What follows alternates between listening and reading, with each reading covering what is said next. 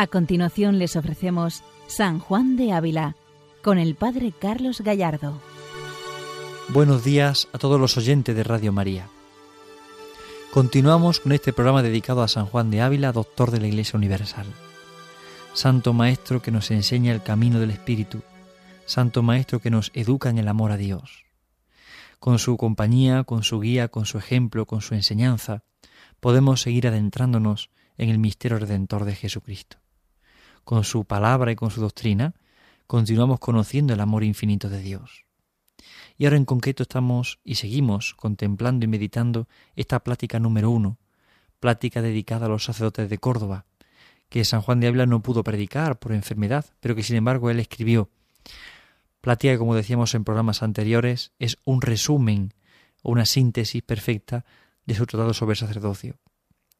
Y veíamos en el programa anterior cómo eh, San Juan de Ávila insistía en la obediencia, cómo Cristo obedece a los sacerdotes cuando llega el momento de la consagración, y cómo el sacerdote cuando ve esa obediencia de Cristo tiene que aprender a obedecer al instante, como el mismo Jesucristo, con prontitud, con generosidad, con alegría, y obedecer a Jesucristo como Él también se ha hecho esclavo, se ha puesto preso en las manos del sacerdote cuando consagra.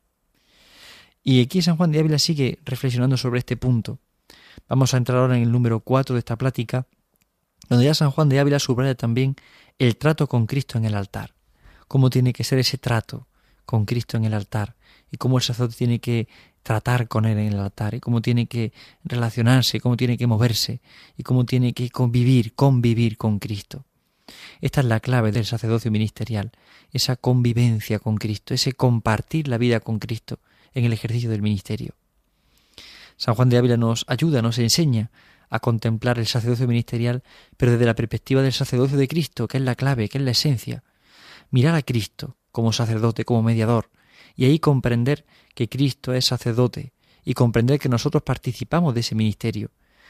El ministerio ordenado de una forma, pero también el ministerio, o podemos decir el sacerdocio común de los fieles, ¿no? que son eh, distintos esencialmente y de grado son distintos las, dos maneras, esencialmente y de grado, pero los dos participan del mismo sacerdocio de Jesucristo.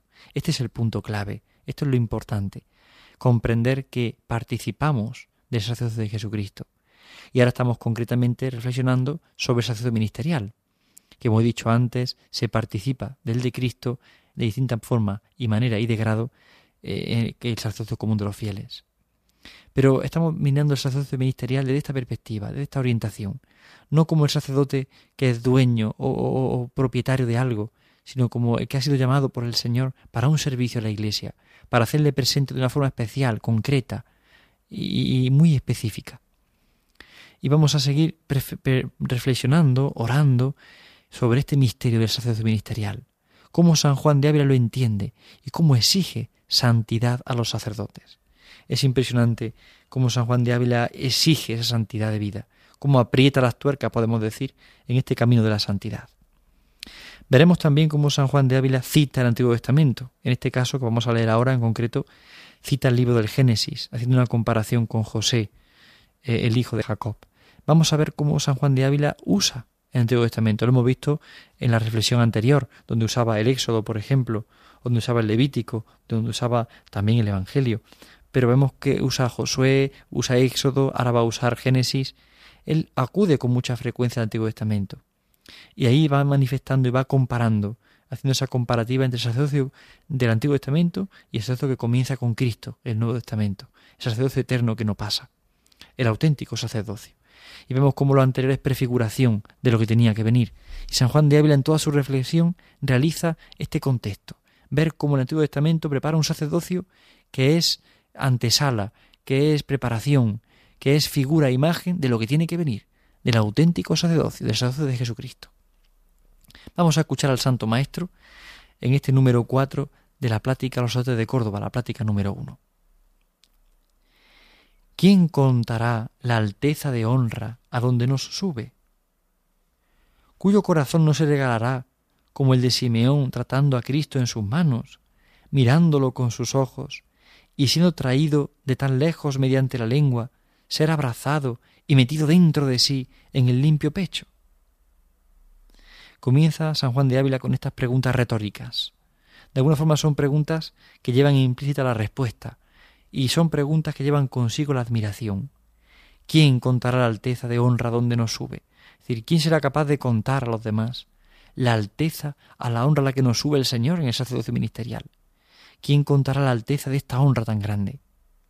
¿Quién será capaz de contar al mundo esa alteza? Cuyo corazón no se regalará como el de Simeón tratando a Cristo en sus manos, mirándolo con sus ojos, y siendo traído tan, tan lejos mediante la lengua, será abrazado y metido dentro de sí en el limpio pecho. Fijemos lo que San Juan de Ávila dice. ¿Qué corazón no se sentirá regalado y bendecido cuando puede mirar a Cristo con los ojos, como lo hace Simeón, y tocarlo con las manos, y tenerlo y sentirlo en el corazón, y traerlo a la tierra por su lengua? Si Simeón en el Antiguo Testamento vemos como en el templo coge a este niño en brazos y, proclama ese canto, ese nundimitis. Ahora, Señor, según tu promesa, puedes dejar a tu siervo y irse en paz, porque mis ojos han visto al Salvador. Pues cuanto más los ojos del sacerdote que ven a Cristo en la Eucaristía, que le hacen presente. Cuanto más las manos del sacerdote que le tocan y tocan al mismo Jesús bajo la apariencia de pan y de vino. Pero y cuanto más la lengua del sacerdote, que pronunciando las palabras de la consagración lo traen del cielo a la tierra, lo hacen presente. San Juan de Ávila volverá de nuevo a esta reflexión más adelante, pero es sorprendente cómo lo compara con Simeón cuando toca a Jesús niño y cómo también el sacerdote puede tocar a Jesús Eucaristía. Cómo toca a Jesús en este misterio. Lo toca, lo abraza, lo besa, lo recibe en su pecho. Por esto sigue diciendo San Juan de Ávila, quien quisiera honrar a Cristo, acuérdese de esta honra que recibe de Él. Es decir, si tú quieres dar gloria a Dios, acuérdate de cuánta honra te da a ti el Señor. Si quieres honrar a Cristo, recuerda cómo Cristo te honra a ti, sacerdote, cómo Cristo te ha subido a ti al altar y te ha hecho partícipe y testigo de este misterio, sin tú ser digno, sin tú merecerlo. Pero es Él quien te ha traído, es Él quien te ha llamado, es Él quien te ha introducido en este misterio, en esta intimidad en este abrazo de amor. Es Él quien te ha hecho presente este misterio. ¿Cómo tú, recordando esto, no vas a honrar a Cristo? Por eso, quien quisiera honrar a Cristo, quien quisiera dar gloria a Dios, acuérdese de esta honra que recibe de Él. La honra de ser su sacerdote. La honra de hacerle presente en el altar, de absorber los pecados en su nombre, de subir las almas al cielo por la unción de los enfermos, la honra de hacer presente a Jesucristo. Puede haber honra más grande para un hombre en este mundo que traer a Jesús, que hacer presente a Jesús, que honrar a Jesús. Y sigue diciendo el santo, quien fuera del altar quisiera andar compuesto y con el peso que debe, acuérdese cuán engrandecido estuvo y cuán importante negocio trató en el altar. Es decir, si tú, sacerdote de Cristo, quieres honrar a Jesús de verdad, si tú quieres vivir realmente tu vida y quieres vivirla honradamente, quieres vivir limpiamente, quieres vivir en Cristo, recuerda cómo estuviste en el altar. Piensa en el altar. Es decir, la vida del sacerdote se entiende en el altar. Esto es sorprendente. San Juan de Ávila nos hace caer en la cuenta de cómo la vida del sacerdote solamente se puede entender en el altar. ¿Cómo vive en el altar? ¿Cómo está en el altar? Esa vida solamente se entiende en el altar. Por lo tanto, si quisieres vivir tu vida dando gloria a Dios como eres de verdad, tienes que pensar siempre en el altar. La referencia del sacerdote es el altar. Ahí, ahí está presente Cristo, ahí le has hecho tú presente. Pues recuerda siempre que tú vives fuera como tienes que vivir delante del altar. La vida del sacerdote es un altar, continuamente, continuamente, donde se ofrece a Cristo, donde se ofrece a Jesucristo y Él se ofrece por y para Jesucristo y para la salvación de las almas. Por esto, si quisieras andar compuesto como debes, si quieres andar como tienes que ser, con el peso que debes, acuérdate de cómo estuviste engrandecido en el altar y cómo hacías presente a Cristo en el altar. A veces a los sacerdotes se nos olvida este misterio del altar, este misterio de la Eucaristía. Entramos en tantas tareas, ocupaciones habituales, dimensiones de nuestro ministerio tan profundas, tan grandes, que se nos olvida lo engrandecidos que estuvimos en el altar y el importante negocio que tratamos en el altar. Aquí está lo más sorprendente, aquí está el misterio. Sigue diciendo San Juan de Ávila, si el demonio o la carne o el mundo le tentare fuera del altar, acuérdese de cuán preciado, beneficiado y regalado fue de Dios en el altar, y diga como José, ¿cómo puedo hacer este mal y pecar contra el Señor Dios mío? Es curioso cómo San Juan de Ávila de nuevo nos pone la tesitura de la tentación. Es decir, eres consciente de que seremos tentados por el demonio, por la carne o por el mundo. Pero si somos tentados fuera del altar, tenemos que acordarnos de los beneficiados que hemos sido de Dios, pensar en nuestra vocación sacerdotal, pensar lo que hemos recibido de Dios, pensar lo que significa ser sacerdote, pensar la grandeza de tener a Dios en nuestras manos. Aquí San Juan de Ávila le recuerda al sacerdote este misterio. Si el mundo, el demonio, la carne te tientan, piensa lo grande que eres para Dios, que has sido puesto por Él en el altar para hacerle presente. Piensa el misterio que recibes en tus manos y a quién haces presente. Piensa en tu vocación. Esto ciertamente no puede valer a cualquier sacerdote, a cualquier persona, a cualquier laico, a cualquier consagrado. Piensa en tu vocación. Al matrimonio que sufre duda, piensa en tu vocación. Al religioso que se siente turbado muchas veces, piensa en la llamada que Dios ha hecho. Al sacerdote, piensa en tu vocación sacerdotal y en lo engrandecido que eres en el altar. De alguna forma es volver a recordar quién soy para Dios, qué soy para Dios. Si el demonio o la carne o el mundo te tentaren, piensa quién eres delante de Dios. Piensa quién eres para Dios. Piensa que eres su hijo amado. Y luego piensa en tu vocación específica, a la que Dios te ha llamado. Piensa en eso. No olvides nunca que eres hijo de Dios, que eres templo del Espíritu Santo, que tu cuerpo y tu alma están dedicados a Dios, que de alguna forma tu vida entera solamente encuentras sentido, orientación, amor, felicidad en Dios. Pero ¿y cuánto más en el sacerdote? Si el demonio, la carne o el mundo te tentaren fuera del altar, acuérdate de cuán preciado, beneficiado y regalado fuiste de Dios en el altar.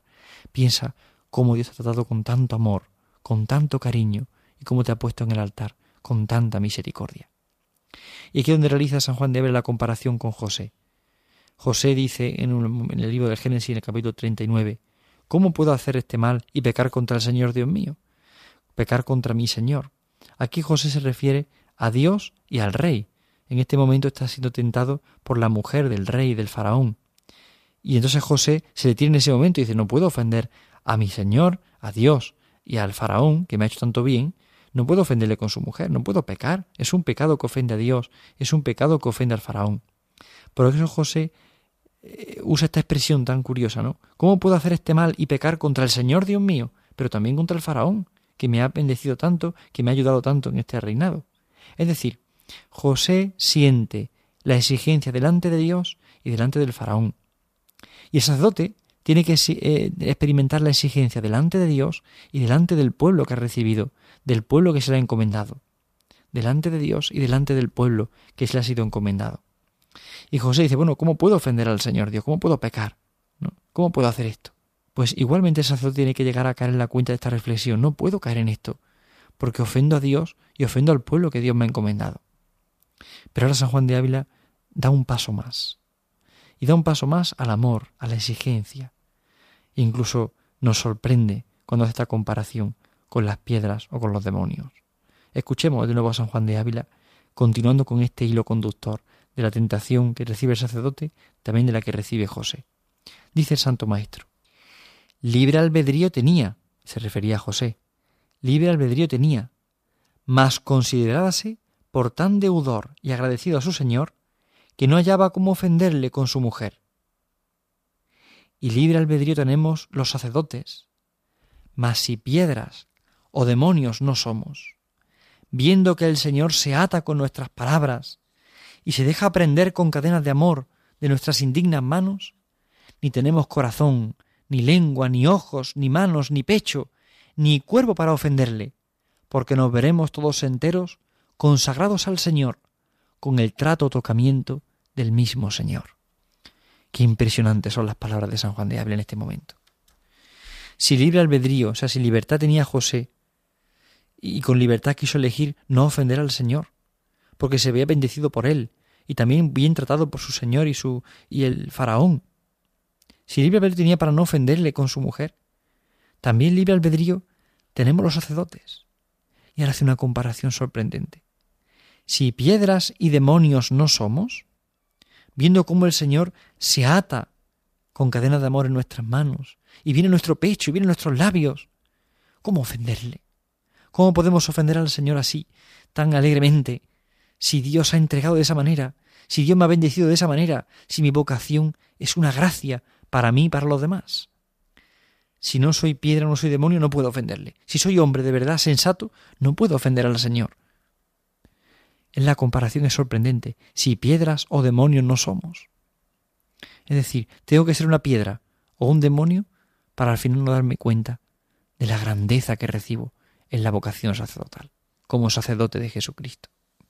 Es un misterio sorprendente, como Dios se deja prender con cadenas de amor en nuestras indignas manos. Ni tenemos corazón, ni lengua, ni ojos, ni manos, ni pecho, ni cuerpo para ofenderle, porque nos veremos todos enteros consagrados al Señor, con el trato, tocamiento del mismo Señor. Es impresionante descubrir la grandeza de este amor. Es impresionante descubrir la grandeza de Dios. Cómo Dios nos ha bendecido tanto en esta vocación. Cómo Dios nos ha llenado de tanto amor, de tanta misericordia, de tanta bondad. Cómo Dios ha puesto en las manos su misma persona. Si yo no soy piedra no soy demonio, ¿cómo puedo ofenderle? Solo si soy un pedazo de piedra o un, demonio, solo así eh, es como puedo ofenderle. Si no, no podría. Porque solo caer en la cuenta de lo que significa el amor de Dios, lo que significa la vocación que he recibido. Aquí está el misterio de la santidad sacerdotal. La santidad no viene por un propósito, no viene por una exigencia moral, viene por una exigencia de amor, por una gratitud al amor. Dios me ama tanto, me ha dado tanto, que mi vida solamente quiere ser una respuesta a tanto amor, una respuesta a tanta misericordia. Y aquí está el misterio, aquí está lo sorprendente. En el número 5 dice San Juan de Ávila, los moros que van a Meca a ver al zancarrón de Mahoma se tienen por tan bienaventurados de lo ver, que muchos de ellos se sacan los ojos, porque habiendo visto cosa tan santa con ellos, les parece que les es hacer desacato, si con los mismos ojos miran otra cosa. Aquí por un ejemplo de, los musulmanes, como ellos cuando visitan la Meca y ven eh, zancarrón, significa los restos de Mahoma, ¿no? las reliquias de Mahoma. Cuando aquel musulmán ve las reliquias de Mahoma, eh, se tiene por tan bienaventurado, por tan dichoso de lo que ha visto, que se saca incluso los ojos para no mirar con esos ojos otra cosa que no sea lo que ha visto. Realiza esta comparación para hacernos caer en la cuenta a nosotros. Y por esto pregunta ahora San Juan de Ávila. ¿Cómo, Dios mío, emplearé mis ojos en mirar nuevamente faz de mujer, ni otra cosa que sea indecente, pues se emplean en mirarte a ti, que eres limpieza y hermosura infinita? ¿Cómo, Dios mío, emplear mis ojos en mirar otra cosa que no seas tú? Pone aquí faz de mujer, San Juan de Ávila, pero en el fondo se quiere hacer referencia a todas aquellas cosas que no son Dios o que no se miran desde Dios. Es decir, el sacerdote, por supuesto, vive en el mundo y mira a la gente a los ojos y mira los rostros de las personas con las que trata, pero tiene que descubrir en cada rostro, en cada persona, al mismo Dios. Sus ojos no están para mirar las cosas del mundo sin más, están puestas para mirar al mismo Dios y para mirarle de cerca y para mirar en los ojos de cada persona que atiende, cada persona que escucha, el rostro de Dios. Por eso, ¿cómo Dios mío emplear mis ojos en mirar otras cosas que no seas tú? cómo gastar mi mirada en otras cosas que no son las tuyas, cómo emplear mis ojos en las vanidades del mundo o en mi propio interés o en algo indecente, cuando son están creados para mirarte a ti, que eres la limpieza y hermosura infinitas. Es sorprendente este misterio.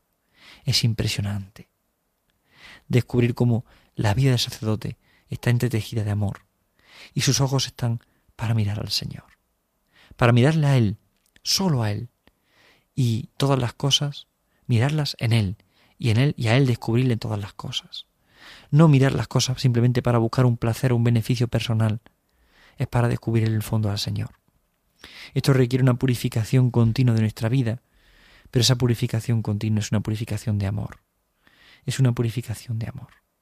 Es mirarle a Él, es mirar al Señor y descubrir su hermosura infinita, y descubrirle en la Eucaristía, y descubrirle en cada persona, y descubrirle en quién me encuentro. Es impresionante estas palabras de San Juan de Ávila. Por eso sigue diciendo ahora, con mucha razón, por cierto, mandaste tú que todos los tuyos se saquen el ojo que les escandaliza. Y con mucha más razón, nosotros nos lo debemos sacar. Quiere decir que los mortifiquemos por el acatamiento que se debe a la vista de su sagrada persona. Es decir, los ojos, la mirada tiene que ser mortificada.